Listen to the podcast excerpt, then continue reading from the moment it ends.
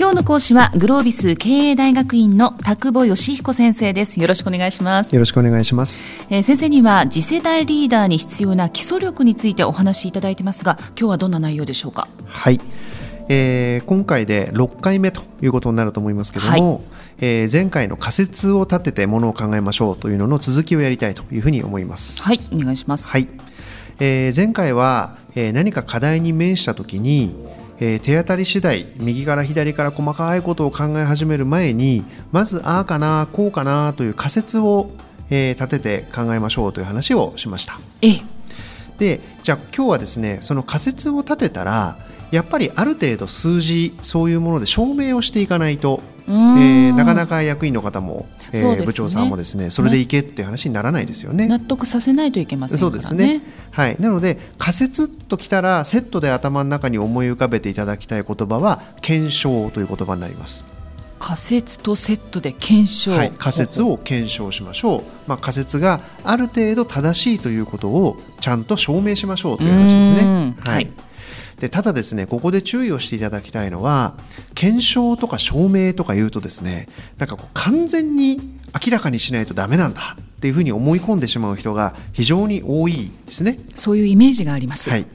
でただですねビジネスでやっていることに完全な証明なんかができるものっていうのはただの一つもないと思っていいと思うんです。うーんそうですか。はい。つまりある程度正しそうであるっていうことが分かればそれで十分大方正しいであろはい。うぐらいのレベルでいいんですね、そうです。でなんでかって言ったらその瞬間は正しかったかもしれませんけども、ええ。同じ状況というのは二度とないんですよね。ああそうですね。国が違うし人も違うし地域も違うしもう世の中のトレンドも動いてるわけですから、はい。なのである程度正しそう。でそれぐらいのラフな、まあ、心構えっていうのが実は大事です。うん気持ちの持ち方がはい。違ってくると、でそれがないとですね妙にこうなんか細かいところに入り込んでいってしまって、ええ。なんかまあ袋小路みたいな状態に結構なりがちですね。うん。それから次にその検証するためのデータを集めるときに大事にしていただきたいことっていうのはですねその正しそうというレベルが会社によってだいぶ違うってことなんですよね。どういうことですか？例えばですね、えーいわゆる行政みたいなところですと、ええ。ものすごく細かいことまで詰めないと OK が出ないかもしれません。ん。でも、出来たてのベンチャーだったらもうとりあえずいいからやってみろみたいな話もあるかもしれません。勢いとスピードだということですね、つまりその所属している組織によってどれぐらい精緻に検証しなければいけないかってことも実は全然違うってことなんですよね。うーんじゃあ自分たちの会社がどれぐらい必要ととしてるのかっていうことも見極めながらやらないと、なるほど。はい、よくですね大企業からベンチャーに転職されてあまりにも細かい資料を作ると社長さんにこんなのいらねえよって言われちゃうみたいなことっていうのはまあまあまああるわけですけども、はい。まあ、その組織が求めるレベル感みたいなことっていうのも非常にこう大事にしておかないとなんか少しとんちんかんなことになってしまうかなというのがあるかなと思いますね。そういうことですね、はい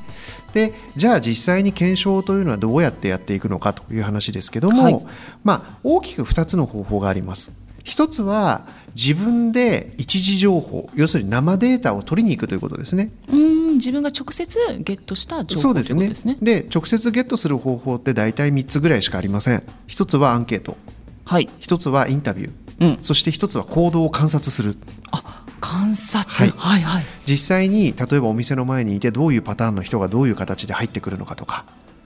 手に取った後にどうするのかとか何分ぐらいお店に滞在しているのかとか。例えばそんなものは行動観察ですよね。そうですね、はい、であとはまあアンケートとかそれからインタビューをするとかっていうのはまあ一般的にあると思いますけどもいわゆる一時情報を取るという世界ですね。まず一つ目、はい、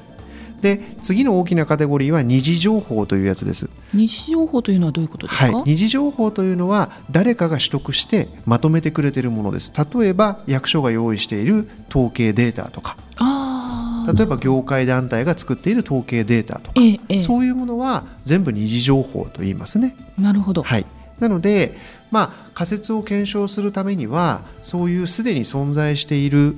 まあ、時には買ってこれるようなデータを使いながら検証していくというパターンとええそれから一時情報を自分で取りに行って作りに行って検証しに行くという2つのパターンがあるわけですけども、うんまあ、いずれにしてもコンビネーションでうまく使い分けをしながら、えー自らが設定した仮説ああかなこうかなというものをあこうなんですああなんですって言える状態までデータで固めていくというのが検証をするという作業になります。うん。はい、であの重要視していただきたいポイントというのは、はい。一時情報というのはですねやっぱりダイレクトに取ってきたデータですから、ええ。信憑性も高いですよね。そうですね。はい、ただ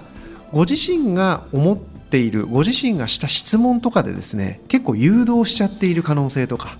あ聞きたいことしか聞いてきてない可能性とかーええ。そういうことええも十分あるわけですね。はいそれから一方で二次情報というのは欲しいものがダイレクトに手に入るってことはなかなかありえないわけですね。うんなので一次情報と二次情報というのをやっぱりうまく組み合わせながら必要性をうまくこう組み合わせながら自分が言いたいことを、まあ、ある程度サポートできるようなことを目指して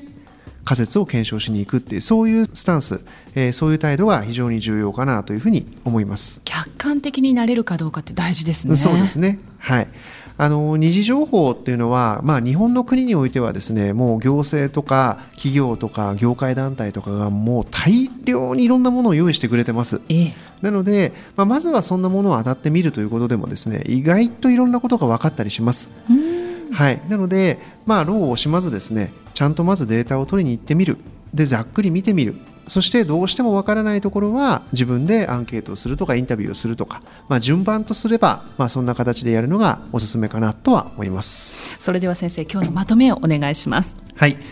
えーああかなこうかなという仮説を立てたらそれをある程度やはり数字を中心に、えー事実ベースでサポートしてあげるこれを検証と呼びますが、えー仮説は検証しなければやっぱり意味がない言いっぱなしの仮説には意味がありません、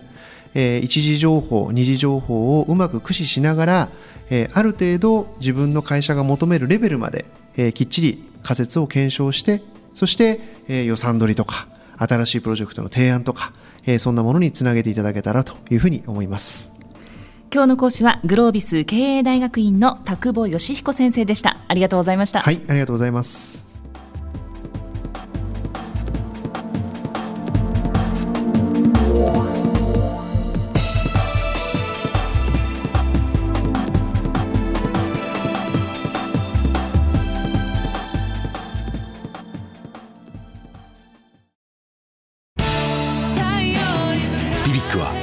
州で生まれ九州の人たちに光を届けています。九州のお客様が光り輝くように。それが QTnet の変わらない思いです。キラキラつながる QTnet。